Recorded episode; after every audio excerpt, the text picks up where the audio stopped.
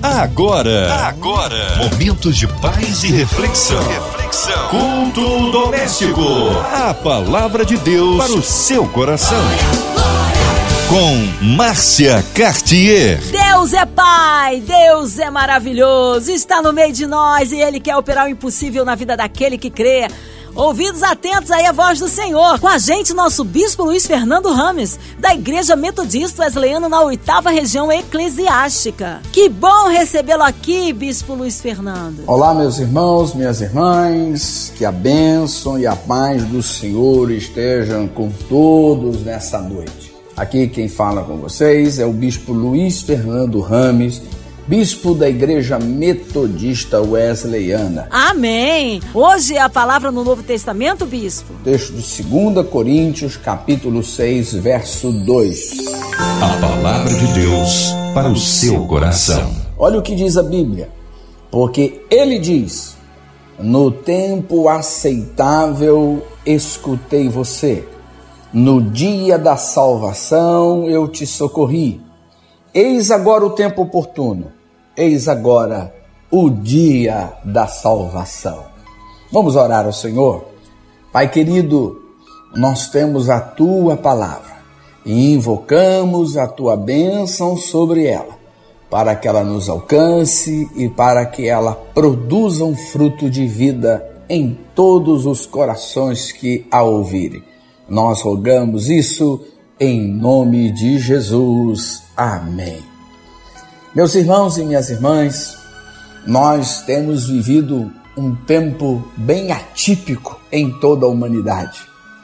Tempo de luta, tempo de choro, tempo de perda, tempo de quebra-quebra, um tempo de incerteza, seja na área financeira, na área política, na área administrativa do país, enfim, como viver nesses tempos complicados, como viver nesses tempos tão difíceis. Eu creio que a palavra de Deus tem uma esperança, traz a esperança e a orientação devida a você nessa pregação e nesse culto. E esse texto de Paulo, muito especificamente na carta aos Coríntios, é um, é um texto pequeno, mas cheio de fé e cheio de um convite esperançoso para mim e para você. Todos nós sabemos que Paulo escreveu duas cartas aos Coríntios. A primeira carta que ele escreve aos Coríntios, ele trata muito dos problemas existentes naquela igreja, é como falta de disciplina ou da aplicação da disciplina, também a questão da, da confusão e de uso dos dons espirituais de uma maneira equivocada, ou às vezes até meio bagunçada, sem uma orientação, sem uma disciplina. Então, Paulo trata muito disso. Mas na segunda carta, é uma carta muito pessoal de Paulo. Paulo aqui ele vai tratar muito da, da defesa do seu apostolado, ou de ele expressa sentimentos aos, à, igreja em Corinto, mostrando um pouco do lado humano do apóstolo, uma, uma defesa humana do seu apostolado. E, e você vai ver isso especificamente, muito especial, aliás, de uma maneira muito clara no, na, no capítulo 11 de 2 Coríntios, onde ele relata ali tudo que ele já passou, tudo que ele vem passando, e ele termina dizendo assim que ele, ele passou tudo isso, mas com muita esperança, com muita alegria, com muita disposição. Então é uma carta especial, é uma carta é, digna da gente ler. E esse versículo 2 do capítulo 6 é muito importante para nós. Porque Paulo vem falando a respeito do sofrimento cristão, ele vem narrando sobre isso, e ele para para citar Isaías 49, 8.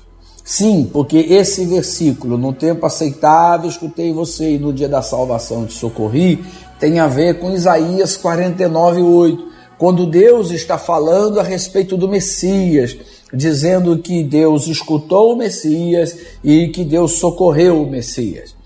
Então agora Paulo quer mostrar para mim e para você de que o Deus que socorreu ao Messias é o mesmo Deus que socorrerá todos aqueles que invocarem o Messias, todos aqueles que mantêm comunhão com o Messias, todos aqueles que mantêm comunhão com Jesus. Esse, esse dado é extraído exatamente para isso, para trazer esperança, para trazer fé. E ele começa dizendo nesses dois versos, ele traz dois verbos que para mim são muito importantes. Penso eu que esses dois verbos trazem muita esperança para iluminar essa noite, para iluminar esse quarto escuro, para iluminar a alma que está afundada em trevas ou nas incertezas. O primeiro deles é o verbo escutar, e o segundo é o verbo socorrer. Preste atenção que diz que no tempo aceitável ele escutou. Olha aqui, e no, e no, e no dia da salvação ele socorreu. Queridos, eu não sei você, mas eu estou com a vontade de dar glória a Deus aqui, porque nós servimos a um Deus que escuta e a um Deus que socorre. Aleluia! Louvado seja o nome do Senhor. Há um Deus maravilhoso que escuta. A Bíblia diz, o próprio profeta Isaías, que o ouvido de Deus não está surdo para ah, não ouvir. Pelo contrário, Deus é, é sensível ao, ao nosso clamor, Deus é sensível às nossas orações. O próprio Davi, o salmista de ouro aí dos salmos, ele diz que este pobre homem clamou e o Senhor o ouviu e o libertou de todas as suas tribulações. Salmo 34, verso 6. É verdade, o nosso Deus ouve.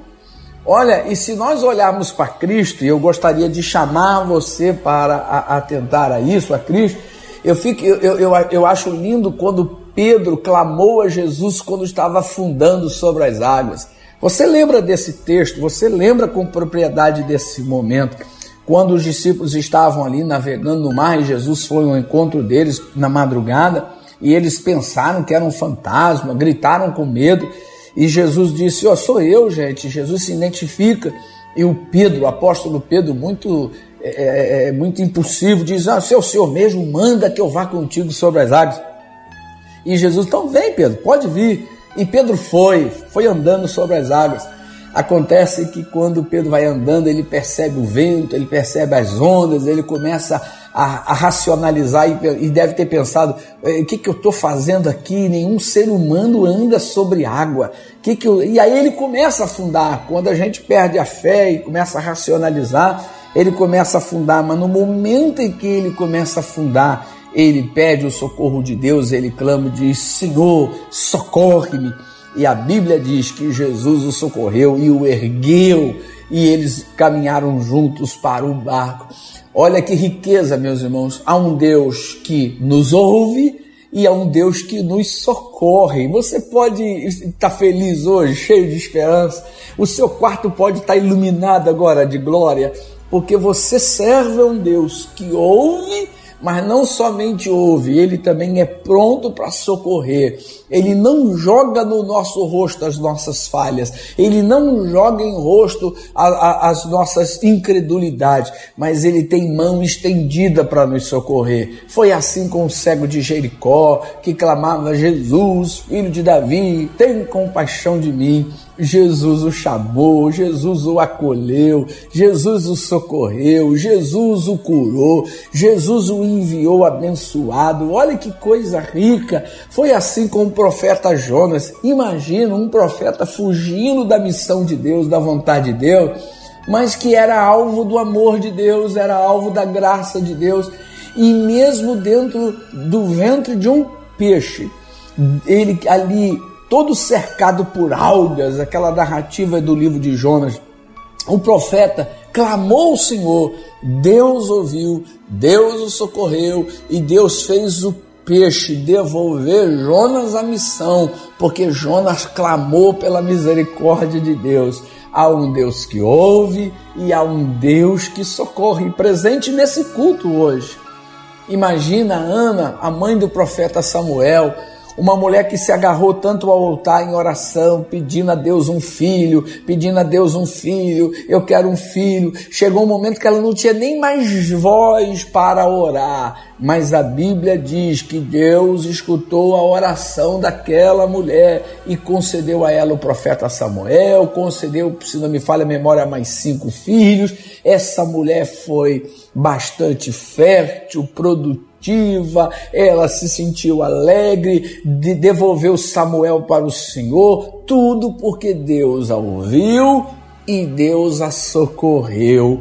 Olha, eu não conheço a você que está me ouvindo hoje eu não conheço você que está ouvindo a pregação. Talvez esse momento seu seja um momento de dureza, um momento em que você está cansado de viver um casamento ruim, talvez até cansado de ser solteiro, cansado de viver enfermo, cansado de tantos outros motivos, cansado de tanta dívida, cansado de tantas cobranças, cansado do fardo de trabalhar tanto. Mas eu quero dizer para você de que há esperança, há esperança para você busque o Senhor, porque Ele ouve, Ele é aliviador, Ele destrói as obras do diabo, Ele quer que você viva a vida plena na presença dEle. Há um Deus que ouve e há um Deus que socorre. Mas o texto bíblico de 2 Coríntios nos leva a um nível ainda maior e ainda melhor. Porque se há um Deus que escuta, se há um Deus que socorre, a Bíblia diz no verso 2 do capítulo 6 que há um Deus que salva. Olha o terceiro nível. Primeiro é ouvir, depois é socorrer e agora é salvar. Por que, que a Bíblia é bem clara nisso? Porque há muitas pessoas que ficam só na fase 1 e na fase 2. Deus ouviu, Deus socorreu mas não alcançam a fase 3, que é Deus salva. Há muitas pessoas que são saradas, mas não são curadas. Ou aí você talvez esteja em casa e diz, mas bispo, o que, que é isso? Lembra daquela cura dos dez leprosos? Eram dez pessoas leprosas. Todos eles buscaram o auxílio de Jesus. Jesus os ouviu e Jesus os socorreu. Os dez foram curados. Mas eu pergunto a você: quantos voltaram para agradecer? Somente um.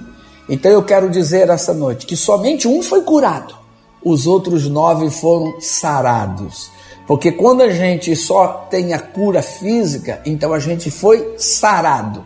Curado de verdade é quando a cura não só atinge o corpo, mas também atinge a alma. E aquele que voltou para agradecer, ele foi abençoado duas vezes. E aí, porque ele é curado no corpo, mas ele recebe um outro nível, que é a salvação de Deus. Portanto, eu quero trazer também aqui e pensar com vocês de que quando a Bíblia diz que chegou o dia da salvação, claro que aqui está a salvação, por exemplo, como Israel foi liberto lá no dia da Páscoa ah, do, do cativeiro do Egito. Claro que aqui a salvação está daquela libertação que Deus nos dá de um vício, de um problema sério, mas salvação aqui também a gente está falando de vida eterna, a gente está falando de algo muito maior do que apenas uma cura, um, um alcance de uma bênção material ou algo assim. Salvação tem a ver com vida eterna. E vida eterna não quer dizer exatamente ou necessariamente só uma existência eterna. Não, não é apenas uma existência eterna, mas é uma quali qualidade de vida exacerbada, é uma qualidade de vida potencializada para bem, para o melhor, para o ótimo, para o excelente.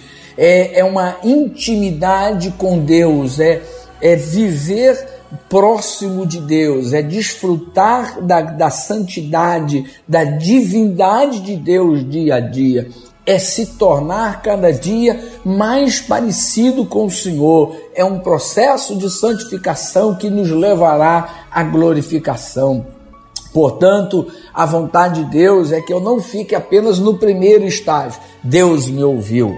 A vontade de Deus não é que eu fique apenas no segundo estágio. Deus me socorreu. E isso é bom que Deus nos ouça, é maravilhoso que Deus nos socorra, mas é muito melhor, mas é muito melhor desfrutar da salvação de Deus. Porque se eu sou salvo por Deus, já não me importa mais se eu serei curado ou não. Se eu tenho a salvação de Deus, se eu estou cheio do céu dentro de mim, se eu desfruto o céu já no meu dia a dia, se eu vou ter um carro novo ou não, já não me importa tanto, embora seja bom. Se eu vou ter um emprego melhor ou não, já não me importa tanto, embora seja bom. Por favor, eu não estou menosprezando as bênçãos materiais, mas quem desfruta da salvação de Deus, o coração se enche do céu, dos valores do céu, e aí a gente já não quer mais ter, a gente quer doar, a gente não quer ser abençoado, a gente quer abençoar, a gente já não quer é, é, ser tocado, mas a gente quer tocar. Isso é ser cheio do céu. Eu, eu estava num culto uma vez onde eu vi uma pessoa pedindo oração pelo jovem, dizendo: Ah, o mundo tem muito a oferecer aos jovens. E ela falava com tanta alegria, mas eu ficava pensando assim: o mundo só tem oferecer algo a alguém se o coração desse alguém estiver voltado para o mundo. Porque se o nosso coração estiver voltado para o céu, se o nosso coração estiver cheio de céu, o mundo não tem mais nada a nos oferecer. Apenas o céu é o nosso desejo. Somente o céu tem a nos oferecer. Portanto, eu clamo a você hoje que você não fique no primeiro nível, não fique só no clamor, não fique só em Deus te ouvir, não fique só em Deus te socorrer, mas dê um passo adiante, abra o seu coração para o Senhor, abra o seu coração para a salvação de Deus. E talvez você esteja pensando: ah, domingo, se Deus quiser, eu vou na igreja e vou aceitar Jesus. Não. A Bíblia diz em 2 Coríntios 6,2: Eis agora o tempo oportuno. Quando é o tempo, é o agora. Vamos aproveitar essa oportunidade de Deus que é o agora. O passado já passou. O futuro a gente não sabe se tem. O que nós temos hoje é o presente. Então é hoje, é hoje. Essa é a oportunidade de ouro que Deus está dando para você, para você abrir o coração e falar: Jesus, vem morar na minha vida, vem morar na minha família. É como diz aquele hino tão cantado por aí: entra na minha casa, entra na minha vida, entra agora, Senhor, vem agora, vem morar agora, deixa a luz do céu brilhar, deixa a luz do céu brilhar na sua vida agora esse é o momento de Deus para a sua vida. Às vezes a gente fica postergando, dizendo, ah, amanhã eu faço, ah, depois eu faço, ah, depois. Não, hoje é o tempo, hoje é o tempo de receber o favor divino, hoje é o tempo de, de da gente fazer algo para Deus, hoje é o tempo da gente se ajustar, hoje é o tempo da gente buscar a mansidão, a paciência, o fruto do Espírito, hoje é o tempo da gente viver a salvação de Deus, hoje é o tempo de se alegrar, hoje é o tempo de a gente gente se afastar do mal, hoje é o tempo de largar o vício da bebida, do cigarro, das drogas, é, de uma vida errada. Hoje é o tempo, hoje, hoje, agora. Esse é o tempo que Deus está dando para a gente abandonar tudo e viver plenamente para Deus. Você que está em casa, aí nesse quarto sozinho, ouvindo a oração, você que está na rua, você que está dirigindo o seu táxi, você que está dirigindo o seu ônibus, você hoje, se você clamar agora, agora, e dizer assim: Jesus, socorre a minha vida, eu preciso de ti, você perceberá que a presença de Jesus se fará presente e ele estará com você. A mim, o meu desejo e a minha oração é que ele te ouça, que ele te socorra e que ele te salve. Aleluia! Em nome de Jesus, eu digo isso para você. E eu te convido para a gente fazer uma oração nessa hora para a glória e para a honra de Deus. Vamos orar ao Senhor? Aleluia! Que palavra maravilhosa e abençoadora! Cremos um Deus todo-poderoso que opera o impossível naquele que crê. Por isso, vamos unir a nossa fé ao do Bispo Luiz Fernando. Você em casa, no seu carro, no seu trabalho, online, num hospital, numa clínica, talvez encarcerado ou enlutado. Deus conhece sua necessidade. Vamos orar, orar pelo povo mineiro, orar pela Bahia, orar pelos, pela cidade do Rio de Janeiro, pelo nosso Brasil, autoridades governamentais, pelas nossas criancinhas, que o Senhor proteja as nossas criancinhas, pelos nossos pastores, missionários em campo, nosso bispo Luiz Fernando, sua vida, família e ministério, também pela equipe da 93 FM, nossa querida irmã Evelise de Oliveira, Marina de Oliveira, André Amari Família, Cristina Xista e Família, também nosso irmão sonoplasta Fabiano e toda a sua família. Vamos orar, nós cremos um Deus de misericórdia e poder. Bispo Luiz, oremos. Pai querido, eu quero orar agora em favor de todos os ouvintes da Rádio 93 FM e também incluo aqui toda a direção da Rádio 93, a irmã Márcia Cartier, ó Deus, a irmã Cristiane Moreira, Carlos Quinuche, Evenise Oliveira, enfim, Senhor, toda a direção, toda a equipe, os funcionários, que levam as boas novas diariamente pela música e pela pregação. Abençoa, Senhor. Também abençoa o mundo, mas abençoa especialmente o Brasil nesses tempos de pandemia, de conflito político, de conflito ideológico. Tem misericórdia da nossa terra e especialmente nesse ano, Deus, de eleições. Oramos também pelos enfermos, por aqueles que estão nos hospitais, por os que trabalham nos hospitais, por aqueles que promovem a segurança pública tem misericórdia da nossa terra, misericórdia do estado do Rio de Janeiro, de São Paulo, Minas, Espírito Santo, desse Brasilzão, Senhor, que nós experimentemos tempos de paz, tempos de refrigério, tempos de graça, tempos de unção.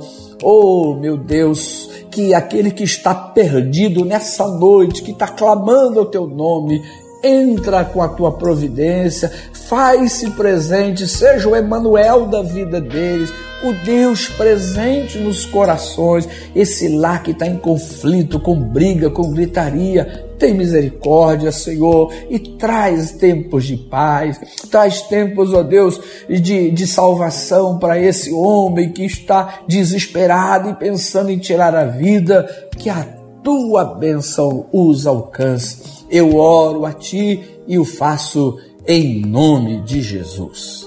Amém e amém. Amém! Glórias a Deus, Ele é fiel, Ele é tremendo. Vai dando glória, meu irmão, recebe aí sua vitória. Bispo Luiz Fernando, o povo quer saber horários de culto, contatos, mídias sociais, é claro, suas considerações finais. Bem, meus queridos irmãos, eu me despeço agora agradecendo a todos e a paciência de vocês e louvo a Deus pela graça de Deus que nos ouve, nos socorre e nos salva. Também agradeço muito a toda a igreja wesleyana, na qual sou bispo, e nós temos procurado fazer da igreja metodista wesleyana um lugar de esperança. Procure uma de nossas igrejas, você se sentirá bem e será acolhido com amor e com muito carinho. Que Deus abençoe a todos vocês e a toda a Rádio 93. E até a próxima vez. Que Deus nos abençoe. Amém. Obrigado, carinho, a palavra e a presença. Seja breve aí o, o retorno do nosso bispo Luiz Fernando aqui ao culto doméstico. E você, ouvinte amado, continue aqui, tem mais palavra de vida para o seu coração. Lembrando, de segunda a sexta, aqui na São 93, você ouve o culto doméstico. E também podcast nas plataformas digitais ouça e compartilhe. Você ouviu? Você ouviu? Momentos de paz e reflexão. reflexão. Culto doméstico. A palavra de Deus para o seu coração.